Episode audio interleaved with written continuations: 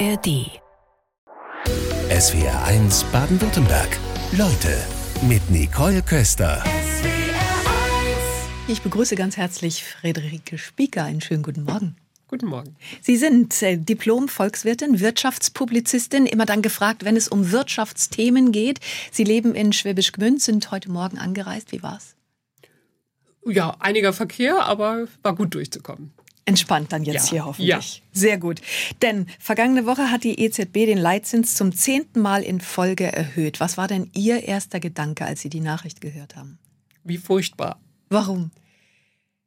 Also ich war schon mit den Zinssteigerungen vorher äh, nicht besonders glücklich und äh, diese letzte jetzt noch obendrauf, ähm, das hatte ich auch nicht erwartet, muss ich ehrlich sagen. Ähm, Die setzt so ein bisschen ähm, die, der ganzen Geschichte die Krone auf. Ähm, ist wirklich problematisch. Wir sind jetzt in, in Deutschland schon in einer Rezession. Und äh, in einer Rezession die Zinsen zu, zu erhöhen, ist wirklich ähm, quasi der Kick, den man der Wirtschaft dann in die falsche Richtung gibt. Wobei es gibt ja ganz andere Begründungen. Sie können uns ja heute Vormittag vielleicht einfach mal so einen Crashkurs Ökonomie geben aus Ihrer Sicht. Aber wie es ja begründet wird, heißt es, wenn der Leitzins steigt, dann gewinnt der Euro an Wert. Also lohnt sich das Sparen und wir geben weniger aus. Dadurch sinkt die Nachfrage, Verbraucherpreise sinken auch, Inflation nimmt ab. So der eigentliche Gedanke. Was ist daran Ihrer Meinung nach falsch? Naja, sagen wir mal, wenn man einen Nachfrageboom hat und der zu einer starken Preissteigerung führt, dann ist natürlich eine Zinssteigerung korrekt, weil die Zinsen zuerst in der Realwirtschaft die Nachfrage dämpfen und daraufhin die Preise zurückgehen. Die Ursache der aktuellen Inflation ist aber kein Nachfrageboom, sondern Nachfrage soll sinken, ja. naja, die- die Preise sind nicht gestiegen, weil wir vorher eine starke Nachfrage hatten, sondern weil wir eine Preissteigerung aus dem Ausland hatten. Wir haben halt für fossile Energie inklusive der Sanktionen gegen Russland sehr viel mehr bezahlen müssen. Die Energiepreise sind historisch einmalig in die Höhe geschossen. Ja. So hoch hatten wir es noch nie, auch nicht in den 70er Jahren bei den Ölpreiskrisen. Es war völlig einmalig. Und auf so einen Energiepreisschock, der arbeitet sich natürlich durch alle Produkte durch, weil wir in der Produktion für alle Produkte Energie brauchen. Unterschiedlich stark. In der Stahlindustrie, in der chemischen Industrie ist es mehr äh, als beim Physiotherapeuten, der halt nur das Licht einschaltet vielleicht. Ähm, aber es arbeitet sich durch alle Produkte durch und deswegen dauert das auch, bis dieser Energiepreisschock verarbeitet ist. Und äh, dann sind ja zwischendurch die Energiepreise auch wieder stark gesunken. Und ähm, das macht sich dann auch allmählich wieder in den Produktpreisen bemerkbar. Aber die Zinspolitik wirkt auf die gesamte Wirtschaft, auf die gesamte Nachfrage. Und das ist so ungefähr das Dümmste, was man machen kann, wenn man ja eigentlich sich von der fossilen Energie unabhängiger machen möchte. Wobei bei der EZB gibt's ja nun einige, die auch was von Wirtschaft verstehen. Äh, Das waren sich jetzt auch nicht alle einig, da gab's unterschiedliche Meinungen, aber dennoch hat man sich jetzt wiederum auf diese Zinserhöhung geeinigt. Gibt es denn irgendetwas, was dafür spricht? Ja, das, was sie, was die ähm, Verantwortlichen aus der EZB dafür anführen, äh, ist insbesondere, dass sie glauben, dass die Energiepreise auch wieder steigen werden. Und ähm, dann würde ich sagen, sie machen dann denselben Fehler nochmal. Also wenn man sich unabhängig von fossiler Energie machen möchte, braucht man Investitionen. Also Investitionen in erneuerbare Energiesysteme und auch natürlich in eine andere Produktionsweise. Wir wollen ja auch CO2-frei werden. Und Investitionen benötigen eine Finanzierung und die Finanzierung wird teurer, wenn der Zins steigt. Also im Grunde genommen wird durch die Zinssteigerung das torpediert, was wir so dringend brauchen, der Umbau der Wirtschaft. Und ich kann es nur noch mal sagen, wenn der ursprüngliche Auslöser der hohen Inflation nicht ein Nachfrageboom hier im Inland war, sondern ein Diktat von außen, die fossile Energie wird teurer. OPEC hat das, also beziehungsweise Saudi-Arabien und Russland haben das auch aktuell wieder beschlossen, dass sie den Ölhahn ein bisschen zudrehen wollen, Gerade um die Preise zu steigern. hoch. Genau, es ist schon wieder über 90 Euro und das wird möglicherweise auch weiter steigern, steigen. Und in so einer Situation die Wirtschaft nochmal zusätzlich zu crashen, nochmal zusätzlich zu belasten durch steigende Zinsen, ist meiner Ansicht nach komplett falsch. Es wird natürlich dem Bürger verkauft als soziale Wohltat. Wir kümmern uns um die Inflationsrate, die doch so vielen Menschen schadet, also gerade den Ärmeren so besonders schadet. Aber Für Sparer ist es gut. Ja, oder zumindest ein. Ausgleich, genau, Ja. einen Ausgleich, äh, das für die hohe Inflation. Aber man muss einfach sagen, die Inflation bei Nahrungsmittelpreisen und auch bei Energie wird ja nicht durch diese Zinsen gedämpft, sondern alle andere Nachfrage wird gedämpft. Der kleine Mann, wenn ich so sagen darf, äh, der muss die hohen Lebensmittelpreise trotzdem zahlen. Und die Zinspolitik holt die nicht zurück, denn die Zinspolitik hat ja keinen Einfluss auf den Klimawandel. Ja, Europa stagniert, Deutschland schrumpft. Was für ein Problem hat Deutschland, was andere Länder nicht haben? Deutschland hat einen riesigen Exportsektor und setzt seit Jahren auf Exportüberschüsse, also dass wir mehr ausführen an Waren, als wir eigentlich einführen. Also ins Ausland mehr verkaufen, als wir von dort einkaufen. Klingt doch erstmal gut, so verdienen wir gut. Genau, das ist eine merkantilistische Strategie. Also wir arbeiten quasi mehr, als wir selber konsumieren. Wir bringen das nach draußen und glauben dadurch auch unsere Arbeitsplätze zu sichern und eben dicke Einkommen zu haben oder große Gewinne zu machen. Und äh, so eine Strategie geht irgendwann nicht mehr auf, weil sich ja die anderen, die draußen immer mehr von uns einkaufen, als sie uns verkaufen, dauernd verschulden. Verschulden müssen. Sie müssen uns mehr äh, äh, zahlen, als sie eigentlich bei uns verdienen können. Und ähm, in einer konjunkturell schwierigen Lage oder in einer Situation, wo so Schocks auftreten, sei es Pandemie, sei es äh, der Ukraine-Krieg mit der Energiekrise, ähm, sind wir besonders vulnerabel dann stehen diese Exportüberschüsse, die einen großen Teil unseres BIPs ausmachen, immer was um die fünf, sechs, sieben Prozent in der Spitze waren es schon, ähm, die stehen dann im Feuer. Und äh, wenn sich diese Überschüsse nicht mehr so realisieren lassen, haben wir gleich ein Problem. Und meine, die Erhöhung der Energiepreise, also das, was wir an fossilen Preisen zahlen mussten nach draußen, so hoch gegangen, dass unser Überschuss sich halbiert hat. Er ist immer noch positiv, aber er ist halb so groß und das spüren wir. Und wenn Sie jetzt sagen, der Überschuss ist das Problem, wenn man dann schlussfolgern würde, wir produzieren nur noch das, was für uns in Frage kommt, wäre das denn eine Lösung? Klingt doch nicht logisch. Naja, also man muss ein bisschen unterscheiden zwischen exportieren und einen Überschuss haben. Also wir sind in die Weltwirtschaft stark integriert. Das heißt, wir verkaufen viel nach draußen, wir kaufen auch viel von draußen ein. Und wenn das in einem vernünftigen Gleichgewicht steht, sind wir trotzdem stark integriert in der Weltwirtschaft. Aber wir versuchen nicht mehr rauszubringen, als wir uns reinholen. Das sollte ausgeglichen sein. Nicht, dass wir sagen, wir exportieren nicht mehr. Nein, nein.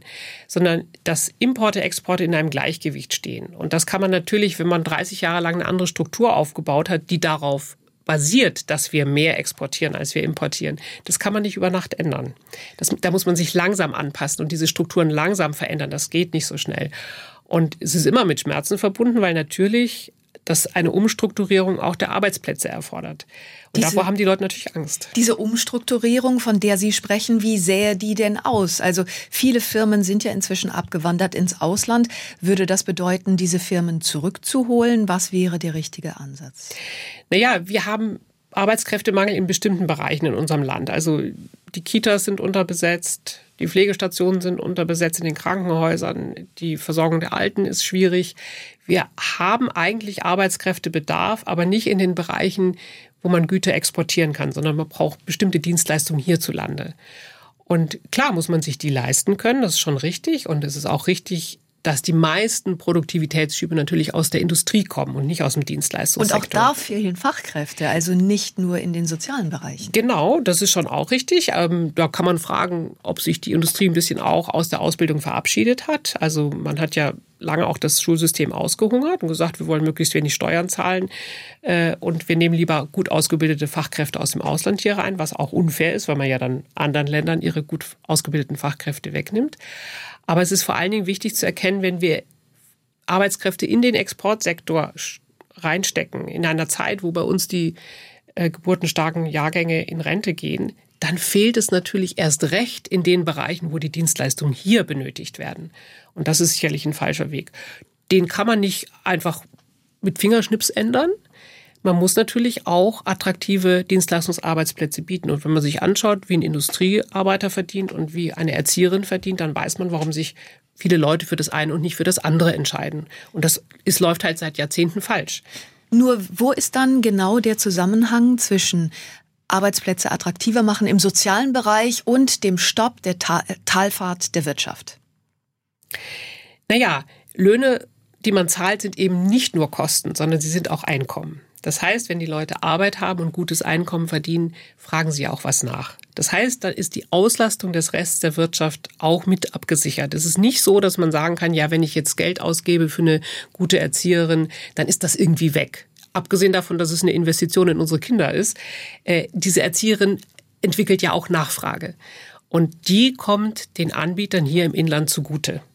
Das heißt, ich muss immer beide Seiten sehen. Löhne sind nicht nur Kosten für die Unternehmen, sondern Löhne sind immer auch Einkommen, das wieder für Nachfrage ausgegeben wird. Und dieser Zusammenhang, der ist so ein bisschen verloren gegangen bei uns. Ja, über den spricht man eigentlich gar nicht. Das ist genau. Man hat, man hat im Kopf, Löhne sind Kosten. Es ist eine Belastung für die für die äh, Unternehmen. Also da könnte man ja, wenn man es ins Extrem denkt, sagen.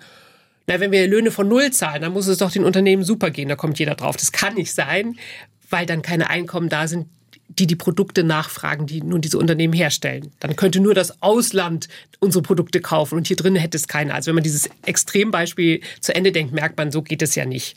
Wir müssen dann einen Ausgleich finden. Löhne können nicht unendlich hoch sein, ganz klar. Dann würden die Unternehmen nicht produzieren können, weil sie keine Gewinne machen. Aber da gibt es einen vernünftigen Mittelweg. Wir gucken auf die deutsche Wirtschaft heute Vormittag. Fehler wie bei der Solarindustrie, die ins Ausland abgewandert sind, sollen nicht wiederholt werden. Friederike Spieker als Diplom-Volkswirtin, wie schauen Sie denn auf die Entscheidungen von Unternehmen, die sagen, ja, wir wirtschaften im Ausland kostengünstiger, wie der Heizungsbauer Fiesmann war so ein Beispiel, der in die USA gehen will?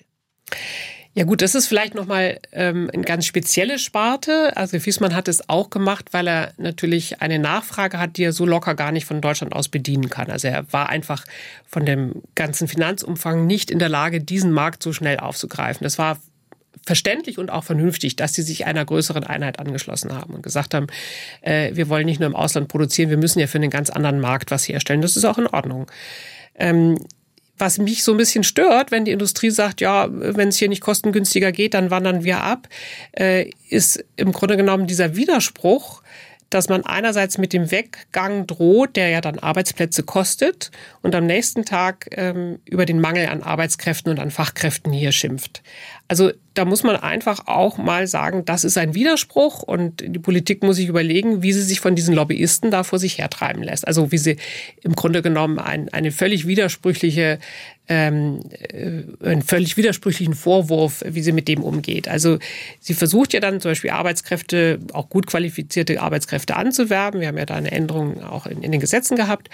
Und ähm, dann ist die Klage groß, wir haben nicht genug Wohnungen und wir haben nicht genug Schulplätze, nicht genug Kitaplätze. Und äh, dann kommt ein Unternehmen und sagt, ja, ich, ich würde jetzt eigentlich ins Ausland gehen. Dann könnte man ja auch mal sagen, ja, dann geh dann haben wir hier vielleicht ein paar Fachkräfte mehr, die nämlich nicht mit ins Ausland ziehen. Also ich, ich möchte einfach mal auf diesen Widerspruch hinweisen. Ich will nur noch mal zurückkommen auf das aktuelle Thema, nämlich in Sachen Wärmepumpen, weil man gerade da ja auch sagt, ja, es soll eben nicht noch mal der gleiche Fehler passieren wie in der Solarindustrie. Wenn Sie jetzt sagen, na ja, das Beispiel geht in Ordnung, die können gehen, also muss man da nicht vielleicht schon ansetzen und sagen, wir müssten alles tun, um zu versuchen, um Firmen in Deutschland auch zu halten. Ja, aber ist doch die Frage, ob wir Wärmepumpen wirklich für den gesamten Rest der Welt produzieren produzieren müssen. Nur um einen unglaublichen Exportboom an der ja, Stelle aber zu alleine haben. den deutschen Bedarf kriegen wir ja schon nicht gedeckt. Also insofern erstmal bei uns anzufangen wäre ja schon nicht verkehrt. Das ist richtig, ganz genau. Aber wir haben ja auch andere Güter, die wir sozusagen mehr herstellen fürs Ausland. Also dann können wir ja froh sein, wenn wir auch mal was vom Ausland einkaufen. Das Ausland möchte uns ja auch mal was verkaufen und das ist ja auch in Ordnung. Nur wenn wir wirklich bei diesem Beispiel bleiben und fragen Sie mal rum, äh, wer versucht hat, eine Wärmepumpe zu bekommen und kriegt dann gesagt, ja 2025 und so weiter. Also wir sind ja gar nicht da, wo Sie sagen, ja das ist in Ordnung, dass die abwandern können. Naja, ähm, es ist ja die Frage, würden Sie jetzt dann hauptsächlich nur für den deutschen Markt produzieren oder würden Sie auch für den amerikanischen abwandern? Sondern heißt ja nicht, dass sie nur für den amerikanischen Markt produzieren. Sie können ja, wir können ja importieren. Also sie können für die gesamte Welt momentan die Menge nicht herstellen, egal an wen die paar hergestellten Sachen gehen, ja. Äh, und dass wir gerne als Erste bedient werden wollen, ist zwar verständlich, aber das heißt ja noch nicht, dass es richtig ist, ja. Äh, wenn man jetzt ans Klima denkt und sagt, es wäre doch toll, wenn wir Wärmepumpen alle hätten, ja, dem Klima ist es egal, ob die Wärmepumpe in den USA oder in Deutschland installiert wird. Also das ist kein gutes Argument. Sehen Sie die Gefahr nicht, dass ähnliche Fehler gemacht werden wie in den 90ern damals in der Solarindustrie? Ja, das sehe ich schon. Also es wird ja immer gesagt, manche Staaten subventionieren äh, Bereiche, die sozusagen im Kommen sind und machen dann anderen äh, Staaten die Märkte kaputt. Das äh, muss man schon sehen, dass das ein Problem ist. Nur wir kommen immer von dem hohen Ross. Wir wollen ja in allen Bereichen Technologieführer sein. Das heißt, wir wollen quasi immer gewinnen. Und das funktioniert nicht. Das lassen sich die anderen Länder nicht gefallen. Das hat man an dem Inflation Reduction Act in, in den USA gesehen. Die haben das anders begründet. Sie haben nicht gesagt, wir wollen nicht so viel importieren. Sie haben gesagt, wir wollen grün produzieren und wir wollen die Wertschöpfung für die grüne Produktion bei uns behalten. Dahinter stand aber ganz eindeutig, wir haben keine Lust mehr, das Defizitland in der Welt zu sein, weil das ja verbunden ist mit einem Export von Arbeitsplätzen. Das heißt, wenn man immer mehr äh, von draußen reinholt an Gütern, als man selbst produziert, hat man zu wenig Arbeitsplätze. Also was könnten wir uns abgucken von den USA aktuell? Naja, wir müssten auf eine Handelsstrategie kommen, die eben ansetzt und sagt, okay, wir gestehen ein, wir können uns diese Überschüsse nicht nochmal weitere 20 Jahre leisten, einfach im Hinblick darauf, wie es den anderen geht, ja. Und die Struktur von unserer Exportindustrie etwas wegzukommen und zu sagen, wir brauchen inländisches Wachstum, wir brauchen Produktion für unsere eigenen Leute, von unseren eigenen Leuten, für unsere eigenen Leute. Das geht nicht über Nacht. Das ist schwierig. Von diesem Überschuss wegzukommen, höre ich aber raus, bedeutet auch erstmal einen Wohlstandsverlust. Das muss man auch eingestehen. Ja, man muss vom Doping runterkommen. Also wenn ich das mal so mit dem Sport vergleichen darf, äh, da wird gedopt, dann kann ein Sportler immer die Wettbewerbe gewinnen und langfristig ist er krank, weil, er, weil die Medikamente ihn krank machen. Und so ähnlich ist es, wenn man ganz lange von so einer Überschussdosis lebt in der Wirtschaft, weil man eben immer mehr exportiert, als man importiert, macht das das Inland natürlich auch krank. Man hat die falsche Struktur, die nicht zu der inländischen Nachfrage langfristig passt, siehe Erzieher, siehe Pflegekräfte. Äh, und gleichzeitig hat man ja diesen Exportüberschuss nicht einfach so bekommen. Die anderen Länder kaufen unser Zeug ja nicht in dem Sinne freiwillig, dass sie sagen, ach, das, wir kaufen immer Deutsch, wir kaufen nicht das eigene, sie kaufen es, weil es preisgünstiger ist. Und diese günstigeren Preise erreicht man dadurch, dass man im Inland das Lohnniveau ein bisschen tief hält. Und das fällt uns dann zum Beispiel mit Altersarmut äh, auf die Füße, weil die Leute einfach nicht gut verdient haben in ihrer Arbeitszeit. Sie haben das als Volkswirtin sicher verfolgt. Der Mindestlohn steigt im kommenden Jahr auf 12,41 Euro. Die Gewerkschaften fordern 14 Euro Mindestlohn. Das wird heftig diskutiert. Welche Für und Wider sehen Sie? Ja, also die Inflationsrate, die Preissteigerungsrate in den Bereichen, die gerade von Leuten, die schlechter verdienen, einfach finanziert werden müssen, sprich Lebensmittel und äh, Wohnraum und Energie, Sprit, um zum Arbeitsplatz zu kommen, ähm, die erfordert, dass der Mindestlohn raufgesetzt wird. Das ist gar keine Frage. Und die 41 Cent, die es jetzt ab Januar mehr geben soll, sind da wirklich ein Witz. Das kann man schon sagen. Also da hat die Mindestlohnkommission wirklich versagt.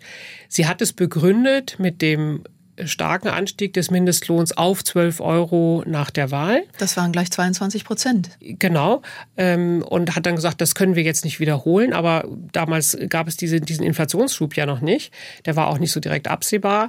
Und äh, man hat jetzt ja auch gesagt, na gut, äh, das Bürgergeld muss raufgesetzt werden. Wir müssen unserem Grundgesetz gerecht werden und äh, sagen, dass Leute hier menschenwürdig leben müssen. Und das berechnet sich nun mal nach den Lebenshaltungskosten am, am äh, Mindestlevel. Und äh, das Geschrei, ja, jetzt ist ja aber dann der Mindestlohn äh, so niedrig im Vergleich zum Bürgergeld, dass sich das Arbeiten gar nicht lohnt, das ist berechtigt. Und aber nicht in dem Sinne, dass wir das Bürgergeld nicht so hätten erhöhen dürfen, sondern dass wir mit dem Mindestlohn hätten raufgehen müssen. Also das ist wirklich ein ganz großer Fehler gewesen, äh, wenn Sie schauen, ähm, wie die ähm, Wahlen ausgefallen sind. Ähm, wie Herr Sesselmann gewählt worden ist in einem äh, Landkreis, also von der AfD, in einem Landkreis, das, ich, ja, ne? äh, in dem es eine ganz niedrige Arbeitslosenquote gibt, aber eine ganz hohe Quote von Mindestlohnbeziehern. Ich glaube um die 40 Prozent. Äh, dann wundert es einen nicht, äh, dass die Menschen dann auch sauer sind und sagen, ich arbeite hier äh, und ich komme kaum über die Runden. Also das war ein ganz großer Fehler dieser Mindestlohnkommission, den Mindestlohn nicht stärker raufzusetzen und die Angst, ja, wenn wir den Mindestlohn erhöhen, dann gehen doch ganz viele Arbeitsplätze verloren, die ist einfach nicht berechtigt. Wenn wir auf die Zahlen einfach mal gucken, gerade bei etwa 5,9 Millionen Menschen beziehen Mindestlohn, beim Bürgergeld sind es 5,5 Millionen, darunter fast 1,7 Millionen Arbeitslose. Aus Sicht der Volkswirtin, welche Lösung gibt es da, wenn Sie diese Zahlen hören? Ja, also ich denke, der Niedriglohnsektor muss wieder schrumpfen. Und zwar nicht dadurch, dass die Leute in die Arbeitslosigkeit gehen, sondern dass sie besser verdienen. Ähm, das hat natürlich später dann auch Auswirkungen auf die Rente. Und wenn wir das nicht rechtzeitig in den Griff kriegen, haben wir ganz viel Altersarmut, die dann der Staat ja auch finanzieren muss. Es wird ja nicht dadurch besser. Naja, und das Argument, äh, man würde Arbeitsplätze gefährden, wenn man jetzt nicht nur den Mindestlohn raufsetzt, sondern dadurch ja auch einen Schub in den unteren Lohngruppen auslöst. Denn die wollen ja dann auch einen Abstand, wenn ich dann ein bisschen qualifizierter bin, möchte ich ja auch einen Abstand äh, haben zu einer äh, Lohngruppe, die ganz unqualifiziert ist und deswegen den Mindestlohn bekommt. Und dann kommt das Gegenargument wieder, können wir uns nicht leisten, dann gehen wir ins Ausland. Äh, ja, genau. Und da kommt wieder diese Drohung. Äh, und alle Empirie, die wir dazu haben, zeigt, also von der Einführung des Mindestlohns über alle Erhöhungsschritte, dass es nie dazu geführt hat, dass wir mehr Arbeitslose bekommen haben, sondern die Beschäftigung ist gestiegen gestiegen. Warum? Wenn man die Leute, die vorher gewarnt haben und gesagt haben, das wird uns Arbeitsplätze kosten, fragt, warum ist es nicht eingetreten, sagen die, ja, die Konjunktur ist ja besser gelaufen. Und da muss die Antwort heißen, genau, sie ist besser gelaufen, weil die Leute besser verdient haben. Und dieser Zusammenhang wird immer übersehen, wie ich vorhin schon sagte. Löhne sind eben nicht nur Kosten, sondern Einkommen. Dennoch ist es komplex. Äh, Silvia Wenk schreibt uns gerade aus Losburg per Mail ins Studio und sagt zum Thema Löhne, die kleineren Firmen zahlen oft keinen Tariflohn, die großen Firmen schon. Es ist eine Zweiklassengesellschaft. Der eine Industriemechaniker bekommt zum Beispiel 30 Euro pro Stunde plus Zulagen, Urlaubsgeld und anderes und der andere 17 Euro ohne Zulagen und Urlaubsgeld. Das trifft durch die Verhandlungen der Gewerkschaften, driftet es immer mehr auseinander. Was sagen Sie dazu?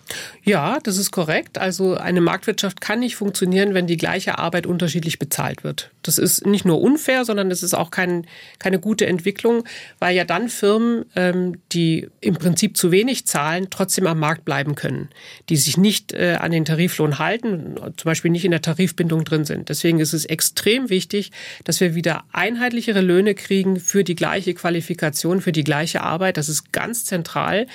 Äh, und wenn das bedeutet, dass bestimmte Unternehmen dann vom Markt verschwinden, ist das in Ordnung. Äh, also es wird ja immer mit der Angst der Leute gespielt, ja, dann ist mein Arbeitsplatz weg. Aber wenn eine Firma, die eigentlich nur existiert, weil sie ihre Leute schlecht bezahlt, äh, vom Markt verschwindet, dann gibt es eine andere, die die Nachfrage, die diese schlechte Firma bedient hat, ihrerseits bedienen möchte. Noch nie konnten sich die Entwicklungsländer unter der Führung Chinas bei einem G20-Gipfel so sehr gegen den Westen durchsetzen wie neulich in Neu-Delhi. Friederike Spieker, Wirtschaftspublizistin bei uns in SW1 Leute. Ja, das klingt doch so, als sei die Hochzeit des Westens langsam vorbei. Ja, die Entwicklungsländer stellen fest, dass sie zwischen 30 und 50 Jahre sich nach der Pfeife des Industriewestens äh, gerichtet haben und dabei nicht gut gefahren sind. Und sie sehen in China ein Land, das es geschafft hat, von einem ganz niedrigen Level sich so stark zu entwickeln, dass es heute quasi auf Augenhöhe mit dem Westen verhandeln kann, sich auch die Handelsbedingungen nicht mehr diktieren lassen muss, sondern selber sagt, wo es lang geht, selber über den eigenen Markt bestimmt, Marktzugangsbeschränkungen erlassen kann, sich das alles leisten kann. Und das äh, bewundern die Entwicklungsländer, also die Länder, die noch nicht äh, ähnliche Sprünge geschafft haben und fragen sich, wie war denn das möglich? Und ähm, sie wenden sich an China, ich glaube nicht, weil sie äh, denen so sehr viel mehr vertrauen, aber weil sie das Gefühl haben, die haben es geschafft. Die haben es geschafft, zum Westen wenigstens ein Stück aufzuschließen. Sind ja bei weitem nicht auf dem Level wie die westlichen Industrieländer, aber sie haben enorme Wachstumsraten hingelegt, eine reale Entwicklung geschafft, die viele Menschen aus dem Hunger und aus der Not rausgeholt haben. Und das wünschen sich die Entwicklungsländer auch. Und dann sagen sie sich, naja, wenn es so lange mit dem Westen nicht geklappt hat, dann wenden wir uns mal an eine andere Adresse. Und China ist froh darüber äh, und macht das gerne, äh, weil sie natürlich auf die Rohstoffe aus bestimmten Ländern äh, vielleicht nicht direkt so angewiesen sind wie der Westen, aber sie sich gerne sichern wollen. Nur die Geopolitik stellt sich da ja gerade neu auf. Indiens Präsident Modi hat dem Westen geraten, die Afrikanische Union in die G20 aufzunehmen und frühzeitig zu unterstützen. Was sagen Sie dazu? Ja, das ist schon äh, richtig. Also das ist eine gute Idee. Nur wie sieht unsere Unterstützung aus? Also heißt die einfach nur so ein bisschen Schuldenerlass und wir diktieren den aber weiter den Freihandel?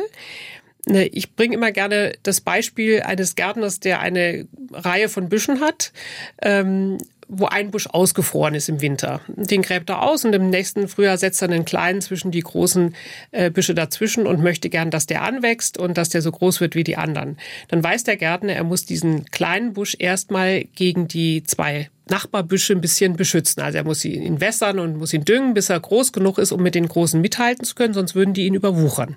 Und so ist es in der Weltwirtschaft auch.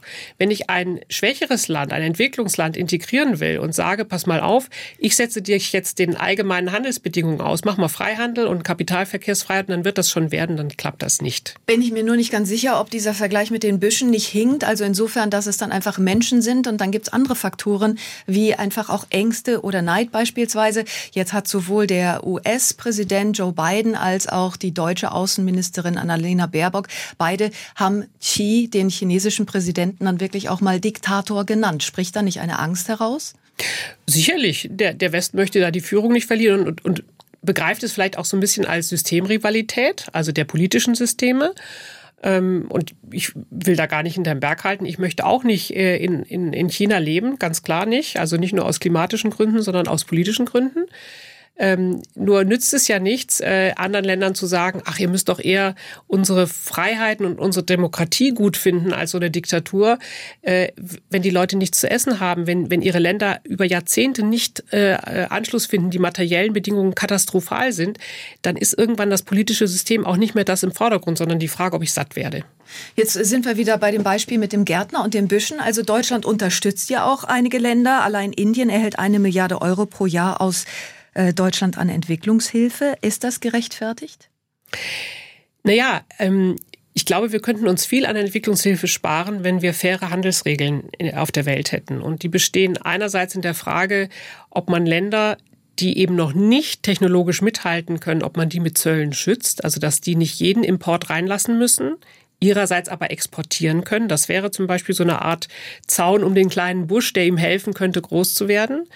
Äh, und der andere Punkt ist, dass wir ein faires Währungssystem brauchen. Also wir haben uns ja lange darüber beschwert, äh, dass in Brasilien äh, unter Bolsonaro der ähm, Regenwald abgeholzt wurde und haben nicht hingeguckt, dass sein Vorgänger oder seine mehreren Vorgänger ähm, in einer Zeit versucht haben, das Land auf die Beine zu stellen, in der mit der brasilianischen Währung spekuliert wurde.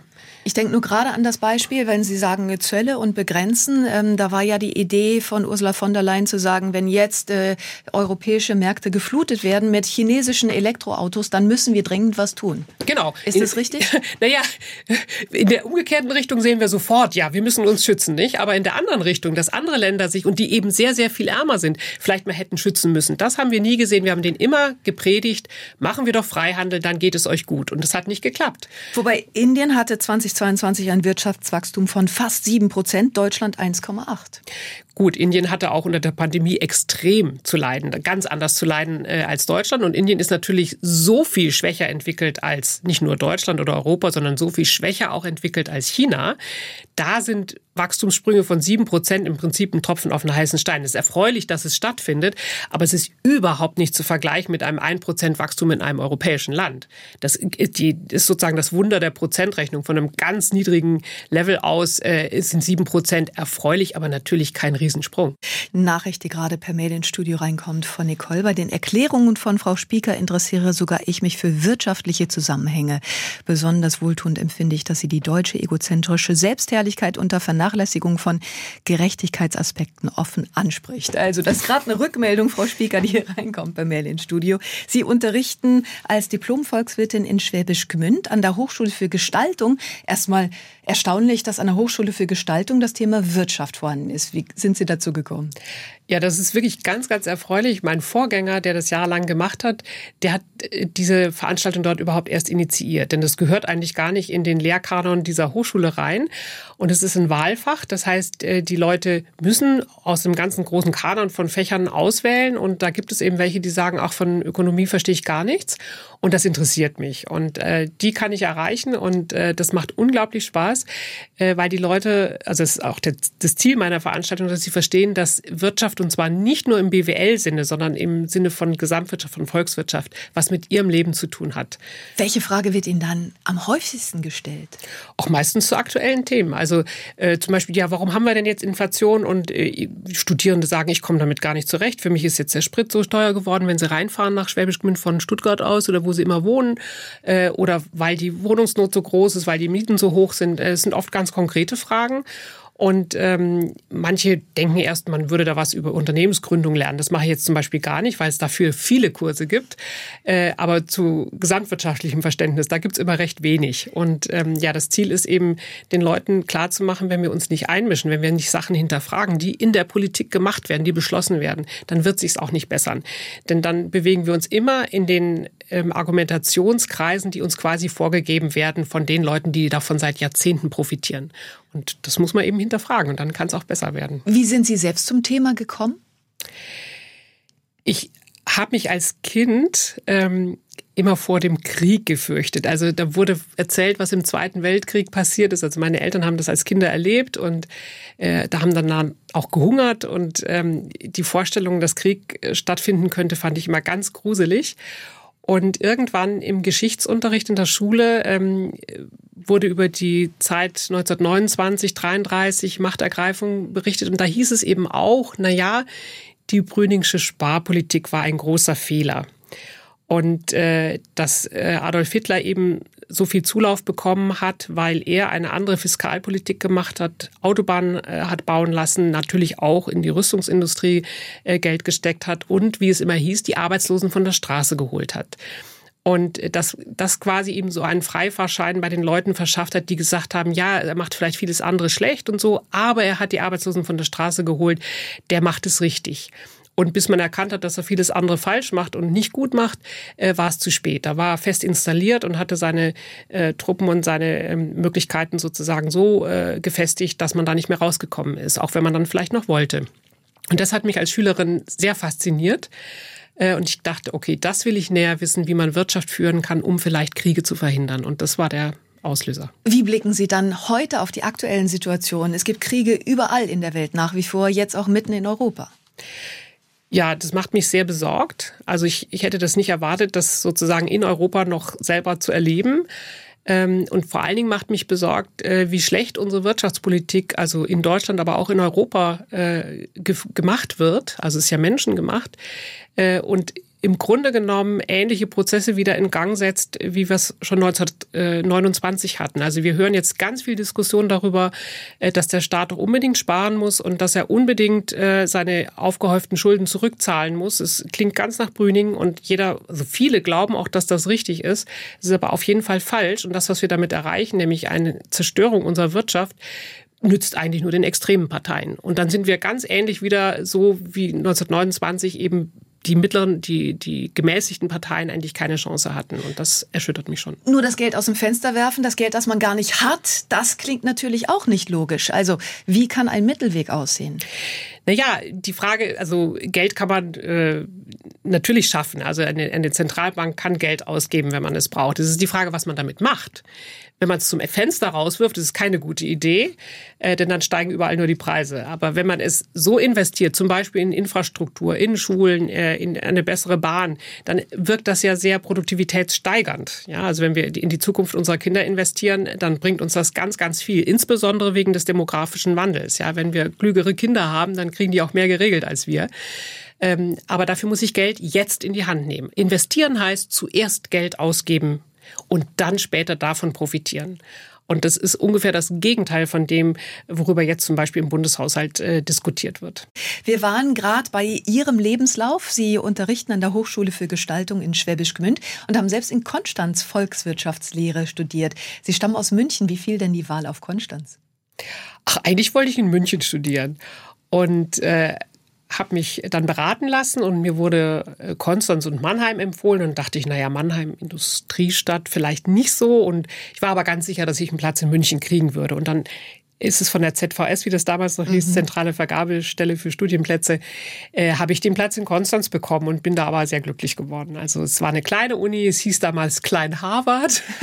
äh, das war, die war relativ neu und ähm, mit der wunderschönen Bibliothek und so und äh, da habe ich mich eigentlich sehr wohl gefühlt. Ja. Und das sagen ja einige, die in Konstanz studieren oder studiert haben. Naja, die Stadt bietet so viel, alleine dann auch durch den Bodensee, dass man zum Studieren fast gar nicht kommt. Da muss man sich schon ganz schön zusammenreißen. Wie war es bei Ihnen? Und das hat ganz gut geklappt. Ja. Sägeschein noch irgendwie nebenbei gemacht? Nein, das habe ich, hab ich nicht gemacht. Ich war schon sehr fleißig, aber ich war eben auch fasziniert von meinem Fach. Das muss ich wirklich sagen. Ich, hab, ich muss jetzt im Nachhinein äh, sagen, dass ich, wie eine Volkswirtschaft wirklich funktioniert, dort nicht gelernt habe. Ich habe das Denken gelernt, ich habe das Denken in Modellen gelernt. Aber wie Volkswirtschaft wirklich funktioniert, das habe ich erst auf dem Arbeitsplatz gelernt, also als ich am Deutschen Institut für Wirtschaftsforschung war. Inwiefern? Was hat Ihnen dort der Arbeitsplatz mitgegeben? Naja, dass man eben empirisch arbeitet ähm, und dass Wirtschaft anders funktioniert als in unseren Modellen. Das muss ich ganz klar sagen. Also ich bin sehr neoklassisch ausgebildet worden und das war super interessant. Und ich kenne sozusagen die Argumentation, die auch bis heute äh, vom Mainstream gebracht wird, äh, ganz, ganz genau. Und äh, ich weiß aber aus meiner nicht nur praktischen Erfahrung, sondern auch äh, theoretischen Überlegungen, äh, dass es falsch ist. Und deswegen wundert es mich auch nicht, ähm, dass das, was die Modelle zum Beispiel der Europäischen Zentralbank sagen, simulieren, wie, wie es werden könnte oder wie es sein sollte oder so, so wenig zutreffen. Ähm, und ja, das ist eben das, was man, glaube ich, erst lernt, wenn man konkret mit den empirischen Daten zu tun hat und die Politik immer aktuell beraten muss.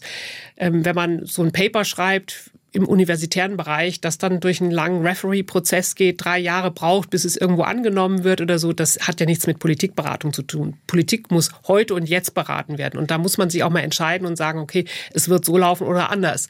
Und das macht die Sache sehr viel spannender und auch sehr viel konkreter und realitätsnäher. Große Frage dabei natürlich dann bei so einer Politikberatung, wie reagiert die Politik auf solche Beratungen? Weil das sind ja dann durchaus Vorschläge, die erstmal wehtun, die dann von Ihnen kommen. Ja, sagen wir mal so, ähm, was es bedeutet für Wahlen, ja. Also das ist ja das, was ich als Wissenschaftler nicht berücksichtigen kann, ob das jemandem sozusagen in der Wahl nützt oder nicht. Ich weiß natürlich, ich kann dann besser verstehen, ob er darauf eingeht oder nicht. Wenn er das Gefühl hat, es schadet ihm für die nächsten vier Jahre, dann macht das halt nicht. Äh, wenn er das Gefühl hat, es könnte vielleicht nützen, dann macht das eventuell. Naja, es gibt so Themen, die werden klassisch ausgeklammert vor Wahlen, beispielsweise Rente. Man sagt, mit einer Rententhematik gewinnt man keine Wahlen. Aber das ist so ein wichtiges Thema, was uns irgendwann einfach drängend auf die Füße fällt. Und das erleben wir jetzt schon. Aber aber es wird nicht thematisiert. Ja, also äh, das ist vielleicht auch so ein bisschen Pferdefurst der Demokratie, ja, wenn unsere Wahlzyklen relativ kurz sind im Vergleich zu den Zeithorizonten der Themen, die wir bearbeiten müssen. Das ist ein Problem, ganz klar. Äh, deswegen ist auch wichtig, dass bei diesen großen Themen ein, ein Konsens gesucht wird. Und der Konsens kann nicht im Wir machen gar nichts bestehen. Das ist auch völlig richtig. Ähm, er kann aber auch nur gelingen, wenn man wirklich eine Sachargumentation hat. Und die vermisse ich ganz stark. Also das Beispiel Rente ist da äh, ganz relevant. Wir haben jetzt äh, den Vorschlag oder auch die Umsetzung ähm, durch die FDP, dass wir so eine kapitalgestützte Rente haben. Dass wir also einen Teil, ich glaube 10 Milliarden aus dem Bundeshaushalt ähm, äh, an den Kapitalmarkt schicken. Der soll da Rente. Das ist ein Vorschlag, der in anderen Ländern, in den nordischen Ländern seit Jahren gelebt wird und gut funktioniert? Naja, also ich würde mal sagen, es ist ein Widerspruch in sich, denn ähm, ein, eine Rendite, die kommt, die fällt ja nicht vom Himmel, die muss ja erwirtschaftet sein. Das heißt, wenn man kein reales Wachstum hat, kann man auch keine vernünftigen Zinsen zahlen, außer man nimmt es jemand anderen aus der Tasche raus. Das heißt, wenn man die Löhne immer weiter drückt, kann man natürlich dem Kapital immer mehr zahlen. Das ist schon klar. Aber das kann keine Strategie sein, um eine Rente für eine breite Masse von der Bevölkerung äh, sicher zu machen. Wir wollen noch mal auf das Thema Inflation schauen. Wir haben gerade über Ihren Job an der Hochschule in Schwäbisch Gmünd gesprochen. Die Studierenden kommen auch mit dem Thema Inflation zu Ihnen. Welche Fragen werden dahingehend gestellt? Welche Lösungen geben Sie da? Ja, ganz am Anfang der Sendung hatten wir ja schon gesagt, ähm, dass die aktuellen hohen Preissteigerungsraten nicht durch einen Nachfrageboom zustande gekommen sind, sondern quasi importierte Inflation sind durch die hohen Energiepreise und natürlich auch durch die hohen Nahrungsmittelpreise, die uns wahrscheinlich auf Dauer erhalten bleiben, weil der Klimawandel das Produzieren von Lebensmitteln erschwert. Ähm, und jetzt ist es so, wenn man sich fragt, warum lebt man in einer Gesellschaft zusammen, warum hat man Arbeitsteilung? Naja, dass alle, die an dieser Gesellschaft teilnehmen, irgendwie mit dem Leben zurechtkommen. Und wenn jetzt gerade die Güter, die Basics sind, und das ist Energie, äh, genau wie Wohnen, und das sind die Nahrungsmittel, äh, wenn hauptsächlich die teurer werden äh, und die Gesellschaft zusammenhalten soll, dann muss man genau das abfedern.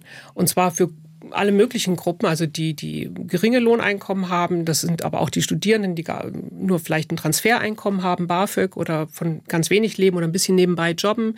Das sind aber auch die Rentner. Und wenn man äh, das abfedern will, äh, muss man eben dafür sorgen, dass den eigentlichen Preisschub die Reichen tragen. Das muss man so deutlich sagen. Die obere Einkommenshälfte der Gesellschaft muss das abfedern für die untere. Wenn wir das nicht tun, bricht die Gesellschaft auseinander. Das müssen wir uns einfach klar machen. Das, was wir ans Ausland mehr zahlen müssen, bei den fossilen oder bei sonstigen Rohstoffen, diese Preissteigerung muss hauptsächlich von den Oberen getragen werden. Das muss man den Oberen sagen, da gehören wir dazu. Wir müssen das für die anderen ausgleichen. Denn sonst, wenn die anderen quasi an der Gesellschaft immer schlechter teilnehmen können, weil sie kaum wissen, wie sie über die Runden kommen, äh, werden sie nicht nur radikal wählen, sondern sich auch von diesem gesellschaftlichen Zusammenhalt abwenden. Das ist Ihre Argumentation. Um Steuererhöhung kommen wir nicht herum. Da wir haben extrem hohe Steuersätze. Also dann gibt es ja auch wieder andere Argumentationen, die sagen, naja, dann werden noch mehr Menschen ins Ausland abwandern und gerade die, die wir eigentlich hier bräuchten, weil sie für Arbeitsplätze beispielsweise sorgen. Naja, empirisch stimmt es nicht ganz. Also wir haben früher sehr viel höhere Steuersätze gehabt und ein höheres Wirtschaftswachstum. Also die Idee, wir müssen einfach die oberen Einkommen ein, steuermäßig entlasten, dann läuft es hier sehr viel besser, die hat sich nie realisiert. Das war ein Märchen. Märchen äh, lange erzählt und lange gepflegt äh, von denen, die davon profitieren. Äh, ganz im Gegenteil, in Zeiten, in denen die Gewinnsteuern hoch sind und die Einkommensteuern für die oberen hoch sind, nicht für die breite Mittelschicht, sondern für die oberen hoch sind, ist es es besonders interessant zu investieren, weil man nur dann durch hohe Investitionen eine Produktivitätssteigerung hat, die diese äh, Steuersätze auch tragen können. Genau wie hohe Lohnsteigerungen nur getragen werden können durch hohe Investitionen. Nur ein Staat, der bereits massiv verschuldet ist, da gibt es natürlich auch die Argumentation zu sagen, wir müssen erst mal das erarbeiten, was wir dann verteilen können. Ja, genau. Das der alte Satz, man kann den äh, Bären erst zerlegen, wenn man äh, ihn äh, oder das Bärenfell zerteilen, erst wenn man den Bären erlegt hat. Ähm, dem möchte ich ganz stark widersprechen. Also gerade mit dieser Idee, naja, da ist so eine äh, Gruppe von äh, Steinzeitmenschen ähm, und die sagen, also erst wenn der Bär rum ist, dann können wir über die Verteilung reden. Nein, die gehen nur mit auf die Jagd, alle auf die Jagd und helfen alle mit, wenn sie wissen, dass sie auch was abbekommen. Es ist genau andersrum. Wenn die Verteilungsregeln unfair sind, wird nicht mit auf die Jagd gegangen. Und das ist das Problem. Also wenn wir hier Menschen äh, super schlecht bezahlen, obwohl die wichtige Arbeit machen, das kann die Verkäuferin sein, wie wir vorhin schon hatten, die Pflege Pflegekräfte. Äh, das Handwerk. Das Handwerk vor allen Dingen auch, genau. Ähm, wir müssen die äh, gut bezahlen. Es muss klar sein, dass sie von dem Kuchen was abbekommen, sonst machen sie beim Kuchen nicht mit. Und äh, das hören natürlich die Leute, die richtig, richtig gut verdienen, nicht so gerne. Und dann ist für die die Erzählung, äh, wir könnten ja abwandern, wir könnten ja woanders hingehen und dann guckt ihr in die Röhre, ist für die sehr angenehm. Wenn man sich aber anschaut, wo wollen sie denn hingehen? Wo finden sie denn viele gut ausgebildete Arbeitskräfte? Wo finden sie einen Staat, der das Eigentum schützt? Das gibt es nicht beliebig oft auf der Welt. Also wir haben es hier schon sehr, sehr gut in Deutschland. Gerade auch die, die oberen Einkommensschichten haben es sehr, sehr gut und wir müssen darauf achten, dass es fair zugeht. Das ist, glaube ich, der entscheidende Punkt. SWR 1 Baden-Württemberg. Leute wir nehmen uns die Zeit.